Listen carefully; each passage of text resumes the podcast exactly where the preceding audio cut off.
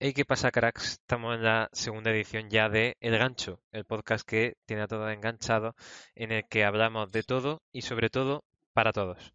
Y hoy tenemos también a unos invitados a los que entrevistar, ¿verdad, compañero? Como habíamos prometido. Pues sí, como ya dijimos en el anterior episodio, hoy vamos a traer un episodio cargado, porque vamos a hablar sobre el 8M y el feminismo en general. Eh, tenemos aquí acompañándonos a Amalia. Hola a Aarón. Hola, chavales.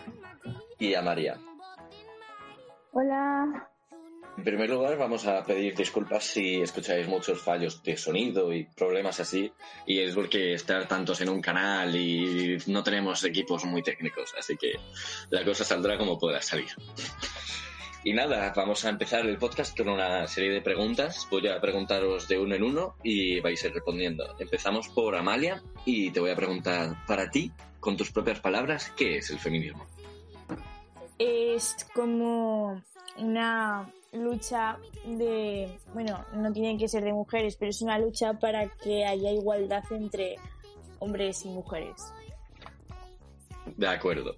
Entonces, Aaron, ¿Algo que añadir o tienes la misma idea? Eh, yo pienso que es en general un movimiento social para erradicar esta desigualdad tan existente que hay en nuestra sociedad. De acuerdo. María. Mm, pienso que el feminismo es, como ha dicho Aaron, un movimiento social en el que la mujer quiere ser igual que el hombre. No quieren estar ni por encima ni degradarlo, solo quiere ser igual a él. De acuerdo. Y vamos a señalar que, como en este caso tenemos a invitados que se definen a sí mismos como feministas, eh, nuestro papel aquí, de JD y el mío, va a ser intentar pillarlos. Vamos a sacar preguntas por sorpresa. Obviamente daremos un poco de nuestra opinión cuando podamos, pero intentaremos fastidiarles de buena manera, simplemente para ver los puntos del feminismo. Entonces, ¿Qué opinas del 8M, María? El 8M en un principio es una manifestación multitudinaria que se celebra, bueno, que se lleva a cabo en casi todas las partes del mundo y la cual quiere reivindicar la importancia de las mujeres en la sociedad de hoy en día. Y creo que también, eh, creo que todos los años hacen como un manifiesto en el que intentan expresar eh, qué pueden hacer para que el feminismo, la idea de feminismo que tienen sobre ser igual que el hombre, se lleve a cabo de verdad. De acuerdo. ¿Aarón?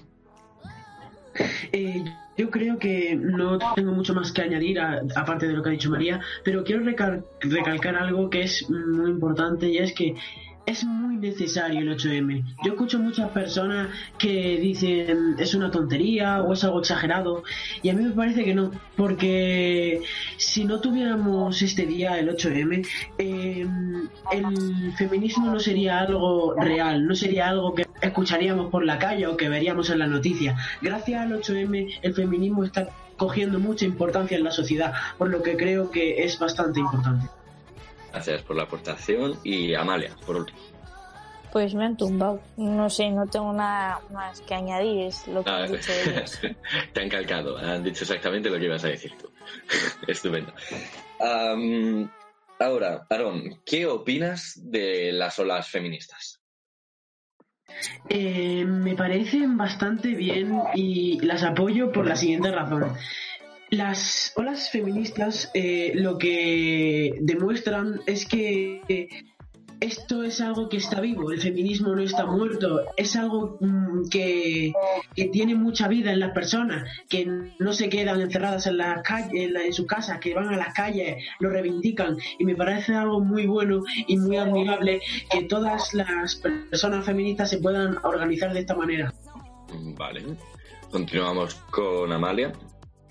Yo creo que son necesarias porque eh, muchas mujeres mueren y las maltratan y yo creo que si nosotras no hacemos nada, pues seguirían matando y violando a más mujeres y niñas y pues que salgan a las calles a manifestarse por ellas, pues no sé, me parece un buen gesto.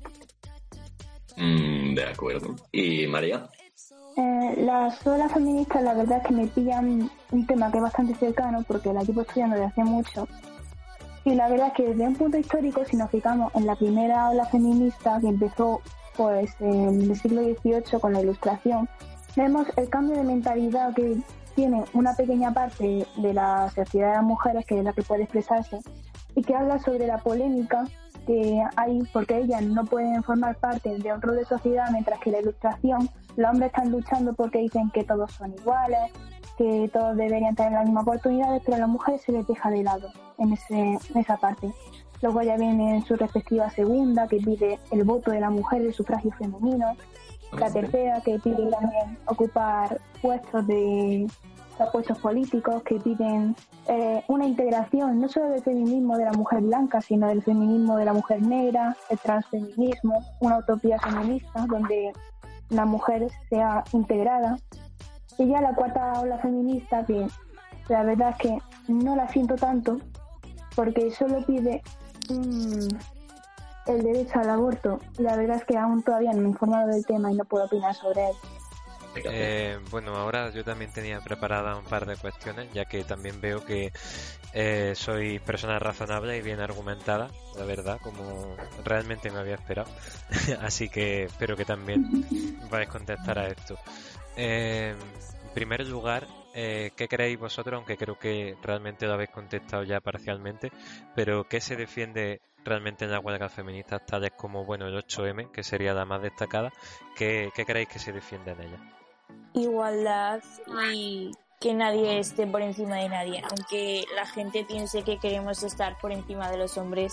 No toda, pero la mayoría, bueno, a ver, no sé, eh, hay gente que piensa que queremos estar por algún motivo encima de los hombres y yo creo que solo, solo buscamos igualdad. Sí, piensas que hay algo de malinterpretación por parte de la, de la sociedad en, el sentido de, lo que defendéis, ¿no?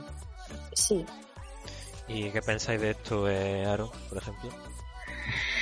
Eh, eh, yo, respondiendo a tu pregunta, yo creo que busca eso, esa igualdad.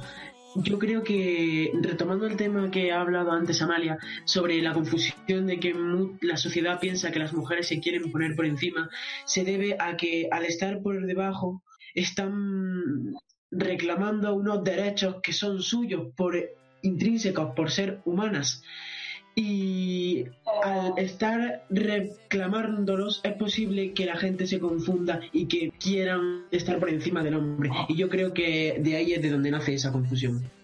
Aparte de lo que han dicho María y Aaron, de que es verdad que en un cierto grupo del feminismo se confunde con un, con un feminismo extremo, también pienso que en el 8M, aparte de que la mujer quiera reivindicarse como un igual del hombre, también quieren eh, también quiere poner manifiesto que la violencia, sigue habiendo violencia hacia la mujer, muchísimo más que de violencia de mujer a hombre. El, eh, el código penal está desactualizado, debería haber una pena mejor aplicada, la verdad, y que se debería diversificar el feminismo.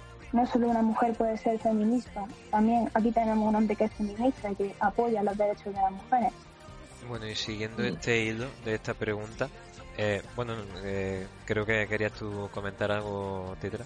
Sí, eh, entonces decimos que actualmente no hemos conseguido una, una sociedad del todo feminista, ¿no? Mm, ¿Qué machismos podemos encontrar, encontrar ahora mismo en la sociedad? Yo creo que está bastante claro. O sea, se puede ver en las noticias la, en la manada, la famosa manada. Yo creo que es un caso muy claro de que siguen existiendo personas que no vamos a decir que tienen un, pensamiento erróneo, pues cada uno puede opinar lo, lo que él quiera, pero que es un pensamiento, podría decirse anticuado o incluso que no está actualizado por lo que yo creo que este tipo de acciones como las violaciones o la brecha eh, salarial que está bastante eh, en la actualidad eh, son hechos muy claros de que el machismo no está erradicado por completo. De acuerdo. Y volviendo a lo que has dicho, yo personalmente sí que considero que ese tipo de pensamiento está mal cada uno puede pensar lo que quiera, pero eso está mal.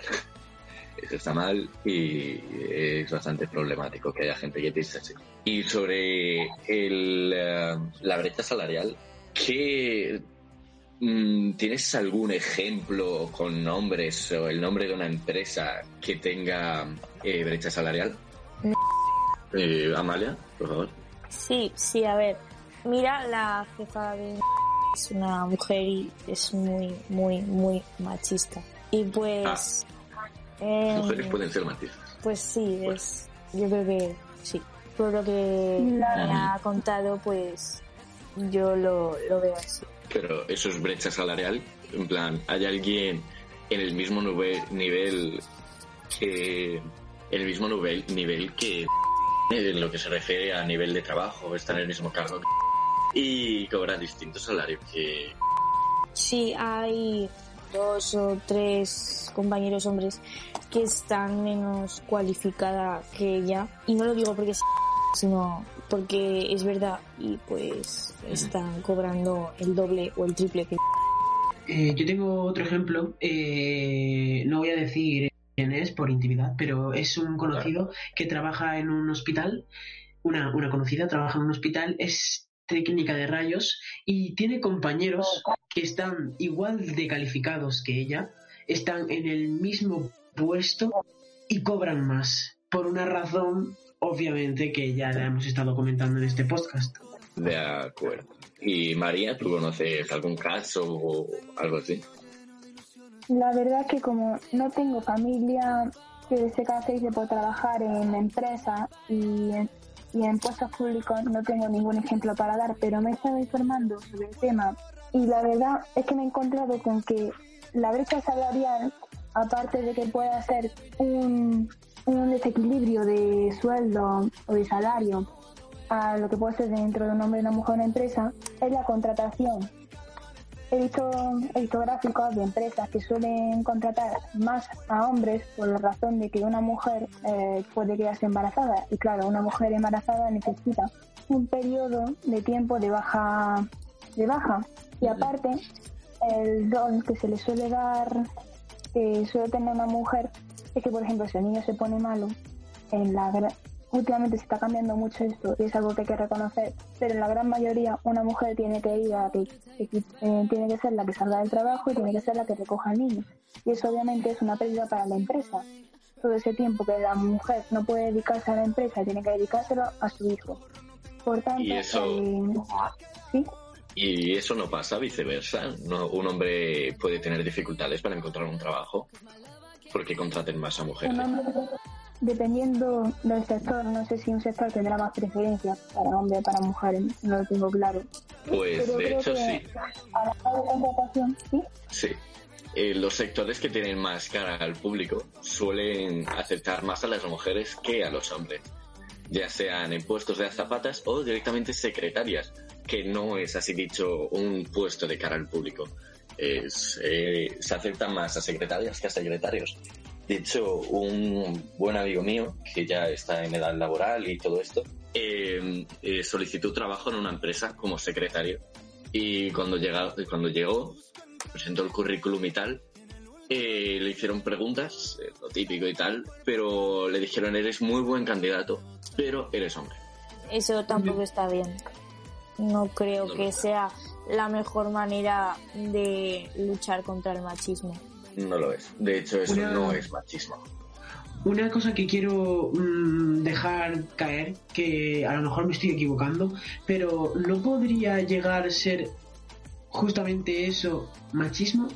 Ver trabajos como de mujeres, como son las zafatas o las secretarias, y que el hecho de que no acepten a los hombres en ese tipo de trabajos es un claro ejemplo de machismo. Yo creo que, Bueno. bueno, visto de, de esa manera, puede ser un argumento correcto, pero yo simplemente ya quitando el estereotipo de machismo o, o incluso feminismo extremo, eh, yo diría que es simplemente sexismo, por tal de generalizar. Porque no Sí. tiene sentido de que en un trabajo tú tengas preferencia a aceptar una mujer o a un hombre. Es decir, de que en cualquier situación tú deberías eh, ser capaz de contratar a cualquiera de los dos, independientemente de su sexo o de lo que sea. Entonces coincidimos en que la idea del feminismo debería luchar por la brecha salarial y no por la brecha salarial machista, sino la sexista, en la cual eh, se debería de poder incluir a hombres que están socialmente, esos trabajos están socialmente entendidos como trabajos femeninos y trabajos masculinos. Eh, te voy a decir algo y yo creo que no. ¿Por qué? Eh, es cierto de que el ejemplo que has puesto, Tetra, es muy claro y está muy... O sea, se ve muy bien lo que quieres decir, pero la mujer lo necesita más. ¿A qué me refiero con esto? Eh, los hombres, eh, metiéndonos a todos en, el, en, en los dos grandes grupos, pienso que no estamos tan necesitados, que esa desigualdad que supuestamente estamos sufriendo es ridícula en comparación con la desigualdad y el sufrimiento que están pasando las mujeres. Por lo que yo creo que primero se debería de luchar por la igualdad por las mujeres y cuando las mujeres tengan más o menos la misma desigualdad que los hombres, entonces ya poder centrarnos de una forma más grupal en la igualdad. Es que, es que entonces ya no estamos hablando de igualdad. A ver, María. Porque si, porque si precisamente hemos creado el movimiento feminista para luchar contra las desigualdades que se le presenta a la mujer en un ámbito como puede ser el del ámbito de trabajo, me parece contraproducente hacer lo mismo al hombre y no luchar también contra el sexismo, que es el problema de raíz, uno de los problemas de raíz de la brecha salarial. No sé, no le veo sentido. Mm, yo creo que no debería de haber diferencia entre hombre y mujer, ya que solo nos diferencian pues los, los genitales. Eh, bueno, y ciertas, y, bueno, mm, ciertas diferencias. Bueno, sí, sí, pero. A ver, hay casos y hay casos, hay casos y hay casos, pero eh, no por nada hay distintas oposiciones físicas para, por, por ejemplo, el ejército. Los hombres tienen que hacer más esfuerzo que las mujeres. Y no lo estoy echando en cara, nada, si simplemente estoy diciendo que hay más diferencias aparte de los genitales, que también es una diferencia importante. Bueno, y como creo que más o menos esta pregunta ya la hemos comentado, voy a pasar a otra que tengo por aquí preparada. Eh, ¿Pensáis que las leyes como la de violencia de género son realmente igualitarias a la hora de juzgar un caso? No. No. A ver, eh, María, por ejemplo, empieza. Eh, hubo un caso hace unos cuantos meses de una de que hubo violencia, era de mujer hacia hombre y se catalogó como violencia doméstica. Y la verdad es que me puse a investigar y la violencia de género solo contempla a la parte femenina si es agredida por el hombre y cuando si hablamos de género deberíamos de también incluir al hombre si una mujer agrede a un hombre también debería ser considerado como violencia de género. Totalmente de acuerdo. Entonces, deberían, deberían de incluir una nueva ley. O sea, bueno, incluir una nueva ley de violencia de género hacia el hombre y una ley de violencia de género a la mujer o directamente quitar la ley de violencia de género y dejar la violencia doméstica? Em, yo me gustaría hacer eh, comentar esto el primero. Eh, yo creo que ninguna de las dos, Tetra. Yo creo que en vez de poner una nueva, deberían de actualizar, como me parece que ha comentado anteriormente María, eh, de actualizar el derecho penal eh, deberían de actualizar la ley de violencia de género para justamente lo que, lo que estamos hablando, que la violencia de género englobe todas las agresiones hacia hombres y hacia mujeres. Totalmente de acuerdo. Amalia, ¿algo que, algo que decir, algo que comentar? Yo creo que deberían actualizarla porque sí que es verdad que sí puede haber denuncias falsas y si una mujer denuncia a un hombre falsamente, el hombre está jodido. Muy jodido. De hecho, eso es bueno un, un poco el, tema que quería sacar también eh, a partir de esta pregunta y es que, eh, bueno, no sé si los, sabéis, pero eh, cuando en, uno de estos casos la mujer, bueno, pongo mujer porque estamos hablando de, ejemplo de violencia de hombre a mujer.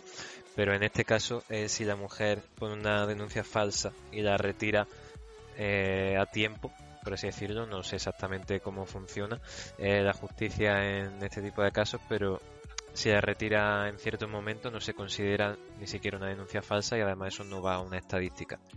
Por eso después a la hora de sacar datos muchos dicen de que es que el número de denuncias falsas es de 0,1% en todos los casos de violencia de género. Y por eso es, bueno, también, ¿qué pensáis vosotros sobre eso? Yo creo que una denuncia no tiene vuelta atrás. Si has denunciado, has denunciado. Y si un, yo qué sé, no creo que tendría que haber vuelta atrás porque lo hecho hecho está y yo creo que si fuese al revés, si fuese el hombre el que denunciase a la mujer, sí que habría más, más mano dura para eso.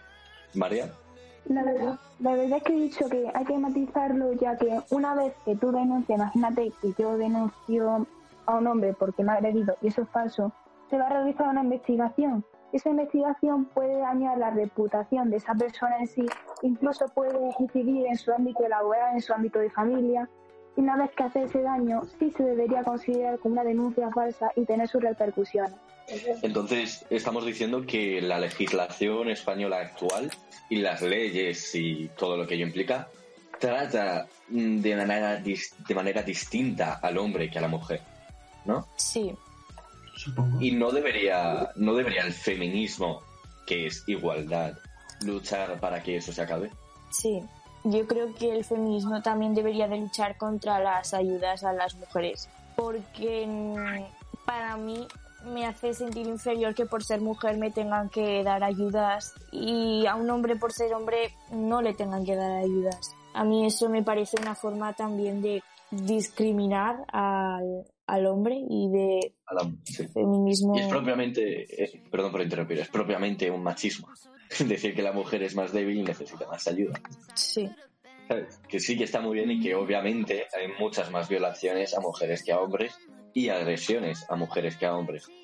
Y por eso se ha creado la, la línea esa, pero si la línea se ha creado específicamente para agresiones domésticas de violencia de género, debería de ser disponible para el hombre para la mujer y de que y si una mujer denuncia a un hombre la presunción de, inocen- de inocencia que es un tema que aún no hemos hablado el hombre debería de poder tener esa presunción y en el caso de que el hombre no pueda tenerla la mujer tampoco debería tenerla La Sí. presunción de inocencia ¿vale? Me parece que una vez que la, la media, la, la noticia y los medios de comunicación se meten por medio, queda totalmente destruido. Una vez que la sociedad pone una opinión sobre ti, no tiene nada más que hacer. Totalmente de acuerdo. Es muy difícil limpiar esa opinión que, ten- que tiene la sociedad sobre ti y también qué opinión o, o qué punto de vista pongan los medios de comunicación, porque lo hemos visto miles de veces como distintos medios de comunicación dan puntos de vista totalmente contrarios o diferentes sobre el mismo caso. Y yo creo que, reforzando lo que ha dicho María, eh, los medios de comunicación lo que hacen es eliminar esa presunción de inocencia. Amalia algo que decir estoy totalmente de acuerdo con con Aaron eso. con- Aaron. bienvenidos al gancho el programa para gente que no se acuerda de, de acuerdo entonces, eh, esto ya es una idea que se ha establecido a lo largo del tiempo y que el feminismo es igualdad, tanto para hombre y como para mujer. Pero últimamente están saliendo motes para la gente que toma esta idea y le da, le cambia el sentido y pone a la mujer por encima del hombre. Y se le ha puesto nombres como feminacista, fe, eh, emberista y se ha visto de todo. ¿Cuál es el término que creéis vosotros que se debe aplicar a estas mujeres que piensan que la mujer es superior a no? Bueno, mujeres y hombres que también han usado este término. Eh, yo creo que no podemos ponerle un término porque justamente ya lo tiene. Pero la idea principal es que el feminazi es una forma despectiva de referirse a, a estas feminista. personas, a una feminista. Y mientras que el embrismo eh, lo que busca es ju- justamente lo que has comentado, Tetra, poner a la mujer por encima del hombre. Así que... Bueno. Entonces, yo quiero decir algo. Eh, María, María, sí, continúa, por favor. La verdad es que con el término feminazi y hembrista no estoy de acuerdo. Esa persona debería ser llamada hipócrita y nada más, para que haya algo contrario a lo que se lucha. La verdad es que si analizamos la palabra en sí, femi, de feme, de mujer, el nazismo, el nazismo no tiene nada que ver con el movimiento en sí. El nazismo fue un movimiento político social que quería un fascismo, quería ser pangermanista. Ujú. Por eso no se debería acotar a no se debería acotar a la mujer a una mujer que lucha por algo totalmente a lo contrario a lo que se creó el movimiento. Debería ser nada más que una hipócrita y ya está. Bien dicho, María, poniendo los puntos sobre las IES, señores. pues a mí me gustaría decir que yo me considero feminista siempre y cuando este sea el término para la igualdad. En el momento en el que por ahora no me considero feminista. No porque, como he dicho antes, sigue habiendo casos en los que la mujer no está a la altura del hombre. Me refiero a en la sociedad la mujer no tiene la sociedad del hombre que debería tener. Y hay veces, hay casos en los que pasa justamente lo contrario. El hombre está por debajo de la mujer. Y hasta aquí eh, en las manifestaciones feministas no se hable de todo lo que hemos de la mayoría de cosas que hemos hablado aquí, en los que están en distinta posición. Cuando se empieza a hablar también de la desigualdad que hay en que los hombres estén por debajo de las mujeres, cuando se empieza a hablar de eso, me consideraré feminista. Madre mía. Y lo que, bueno, a raíz de lo que tú has dicho, eh, yo quería también resaltar el hecho de que, como tú has dicho, de que tú defiendes el feminismo mient- mientras que eso significa igualdad. Y la verdad es que es una cosa en la que concuerdo, porque pienso que de hecho eh, cada uno defiende su propio feminismo, por así decirlo, ¿no? O sea, eh, no es un- el feminismo en sí no es una serie de normas que todos tienen que seguir como si fueran un rebaño, sino que cada uno la aplica como, como las ve correcto y, y, y actúa en consecuencia. Es decir, de que tú probablemente no estés de acuerdo con todos los puntos, por ejemplo, del manifiesto feminista, sino que tú te aplicas los que de verdad eh, crees que pueden ser eh, que pueden ser correctos. Claro. Entonces, eh, entendemos que el, el feminismo es una idea objetiva o subjetiva interior, que cada uno tiene su propio feminismo.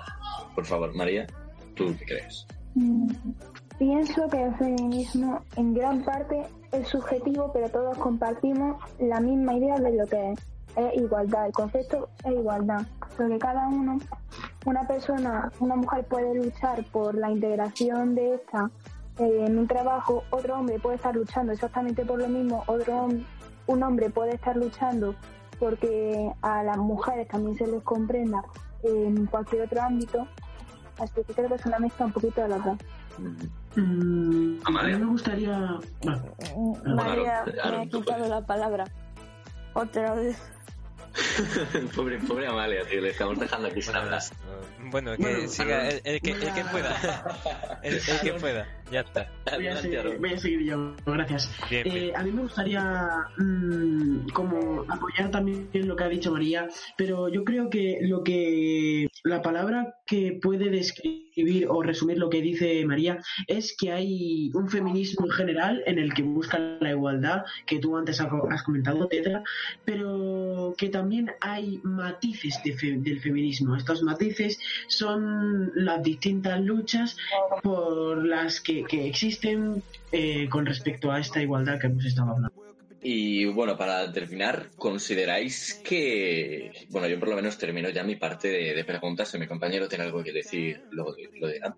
¿Consideráis que la cuarta ola y el feminismo que estamos viviendo actualmente es de verdad igualdad? ¿O pensáis que todavía faltan matices que resaltar, como aquí ha dicho el compañero Aaron?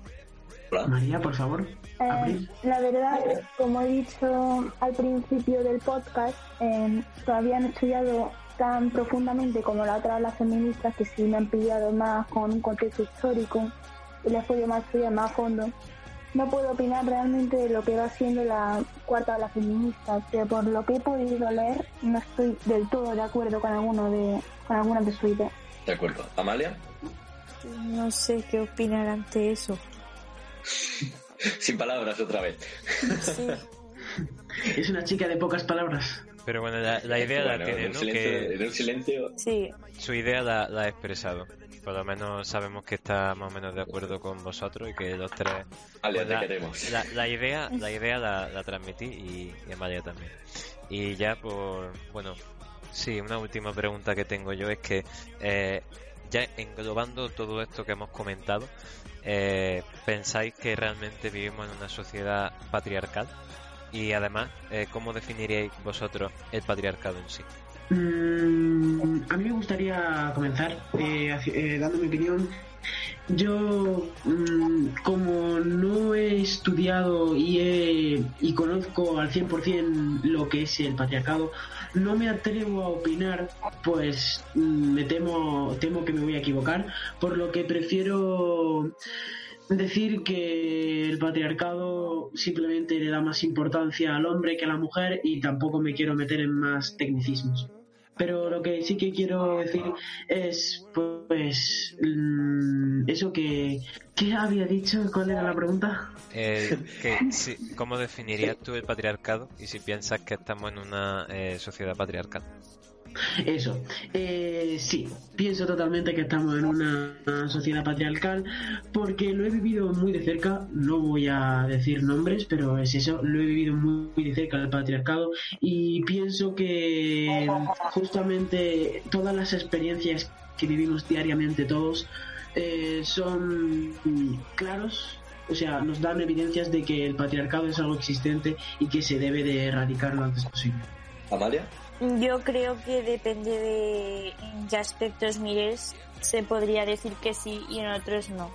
Creo que mm, depende de qué empresas de trabajo y campos laborales, pues podríamos decir que sí, pero a lo mejor en otros no. Es, yo creo que es, algo complejo. Eh, sí. Totalmente.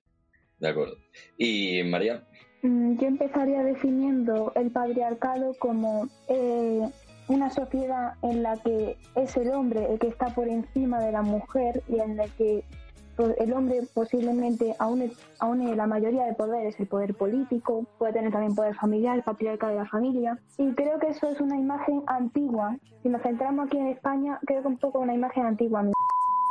Y ha explicado que, bueno, ellas de niñas no tenían tanto que sí no podían expresar su opinión tan libremente, no podían hacer lo que quisiesen tanto como su hermano. Y, desde, y en ese contexto sí sería patriarcado, pero en la sociedad en la que vivimos, a no ser que nos fijemos en familias que aún, aún están un poco desactualizadas, por así decirlo, creo que ya está dejando de existir, se está extinguiendo. Solo en España, sé que en algunos países sigue habiendo.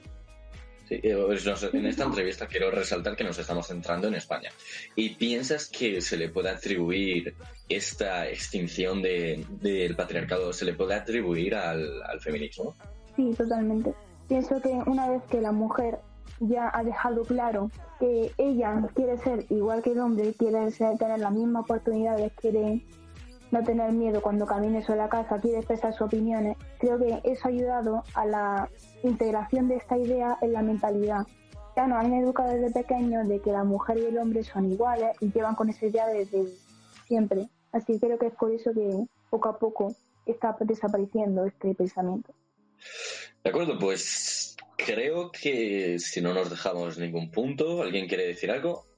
Quería decir, bueno, con respecto a lo que acabas de decir, María, y efectivamente comparto la opinión de que la educación es un, es un factor clave para acabar con las desigualdades que estén presentes hoy en día en la sociedad, ya que eh, son las ideas que se nos van a quedar, ¿no? Si te las enseñan eh, desde pequeño, es lo que tú vas a ver y, y vas a tener un punto de vista de las sociedades de la igualdad.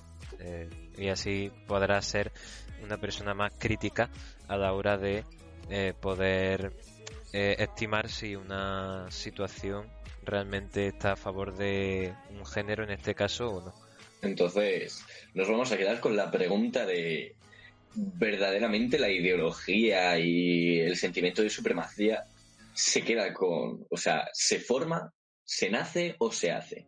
Y esa pregunta la vamos a dejar para otro podcast y nada, vamos a despedir aquí a nuestros compañeros, eh, Amalia y Aarón, porque María luego nos va a contar una anécdota. Y ha sido un placer grabar este episodio con vosotros y esperamos veros pronto. Eh, muchas gracias, Tetra y JD. Ha sido un placer estar con. Eh, ha sido un placer estar aquí con vosotros. He estado súper a gusto y muchas gracias por haberme aceptado en vuestra entrevista. Ha sido un placer. Hasta luego. Hasta luego. Hasta ahora, Amalia. Pues gracias y adiós. Y hasta ahora, chica de pocas palabras. Nos han encantado. Gracias por tu contribución. Bueno, y ya habiendo despedido a nuestros dos compañeros, eh, aunque María se ha quedado por aquí con nosotros porque tiene una anécdota que contarnos, ya que, bueno, después de toda esta. eh, todo este coloquio sobre el feminismo, que por cierto me ha, me ha encantado, no sé si, si a ti también, compañero, pero eh, desde luego personas muy razonables para argumentar. Sin duda. Si nos está, o sea, supongo que en el episodio cuando salga ha sido, ha sido un buen podcast y supongo que cuando volvamos a hablar del, hablar del tema o por cualquier cosa volverán a salir. Tengo esperanzas en que vuelvan a salir en cualquier episodio.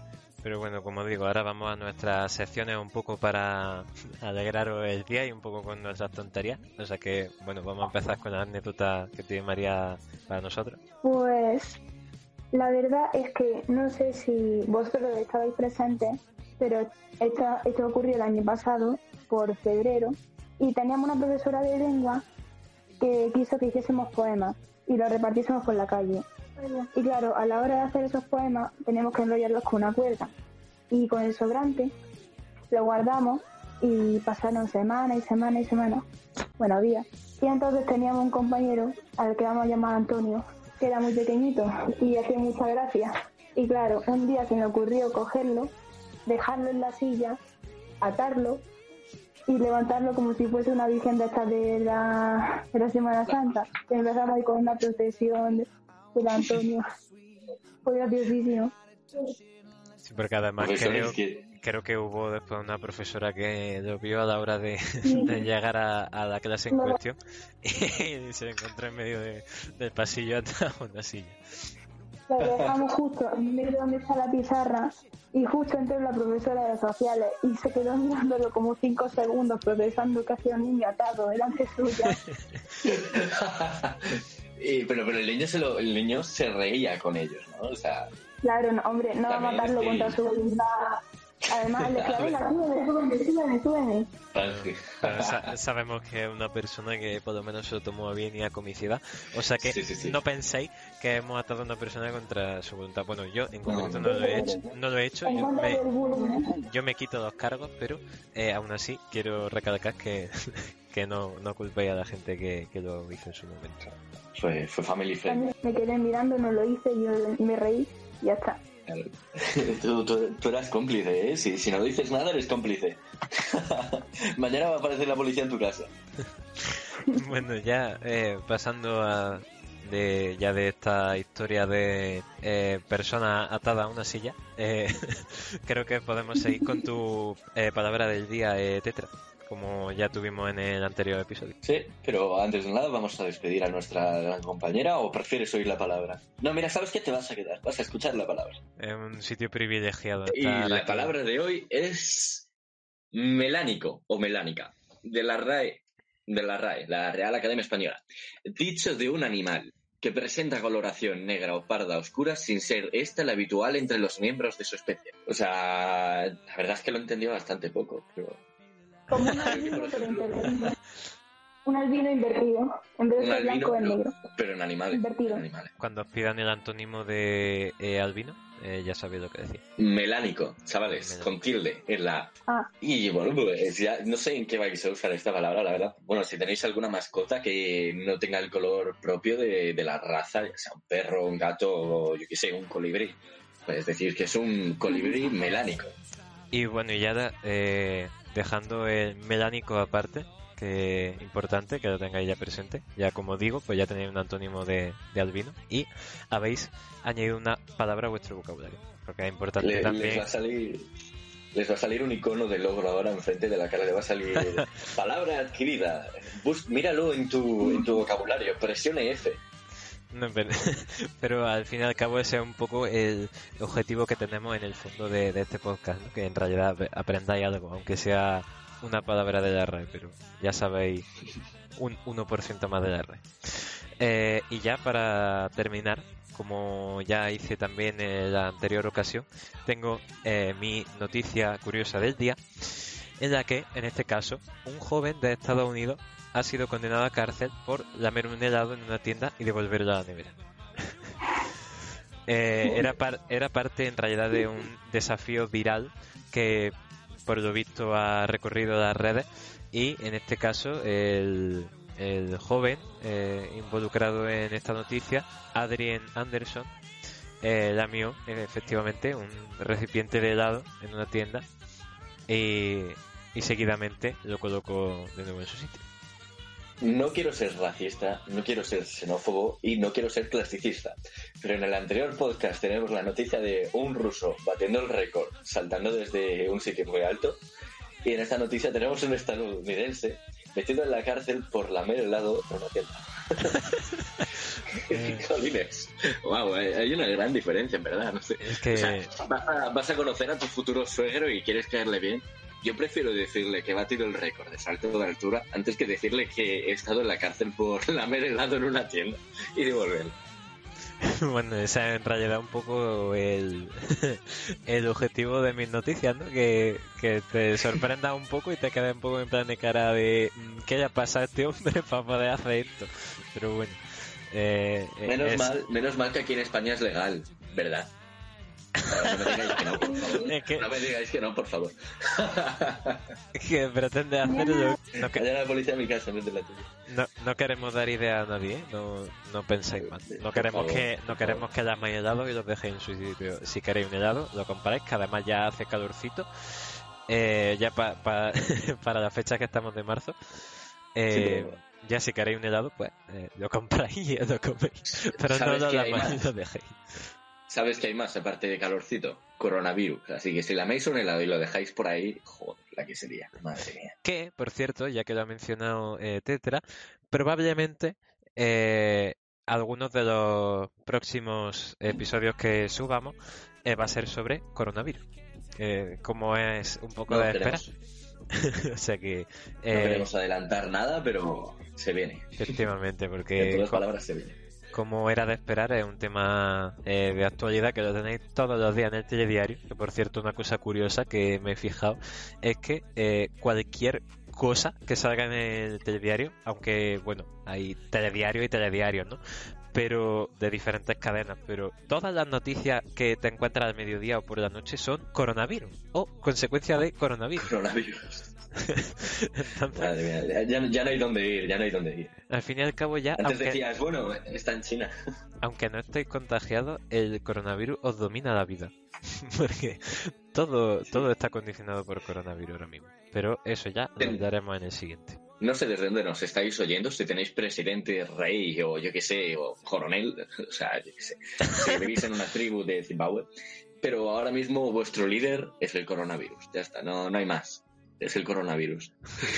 y nada, hasta aquí el podcast de hoy. ha sido un placer tener tanta gente aquí grabando con nosotros. Y nada, hasta ahora. Yo voy a seguir, eh, se van a despedir mis compañeros y yo os voy a hablar sobre una canción y un artista poco conocido que quizá os guste. Venga, te, dejo aquí eh, tu, tu protagonismo y, y ya está. Y bueno, eh, hasta la siguiente, chavales. Hasta ahora, María, hasta ahora, JD. Y bueno, yo he pedido este momento aquí de tranquilidad más íntimo, aunque bueno, mi compañero JD y yo también tenemos, o sea, somos íntimos con vosotros, para hablaros sobre un cantante y cantautor, Greg Laswell. Eh, vamos a empezar a hacer una sección en la que ni siquiera vamos a intervenir nosotros y va a ser la canción del día. Vamos a dejar una canción que nos haya interesado ya sea por la letra de la canción, por la melodía de la canción, por el ritmo de la canción o por el artista.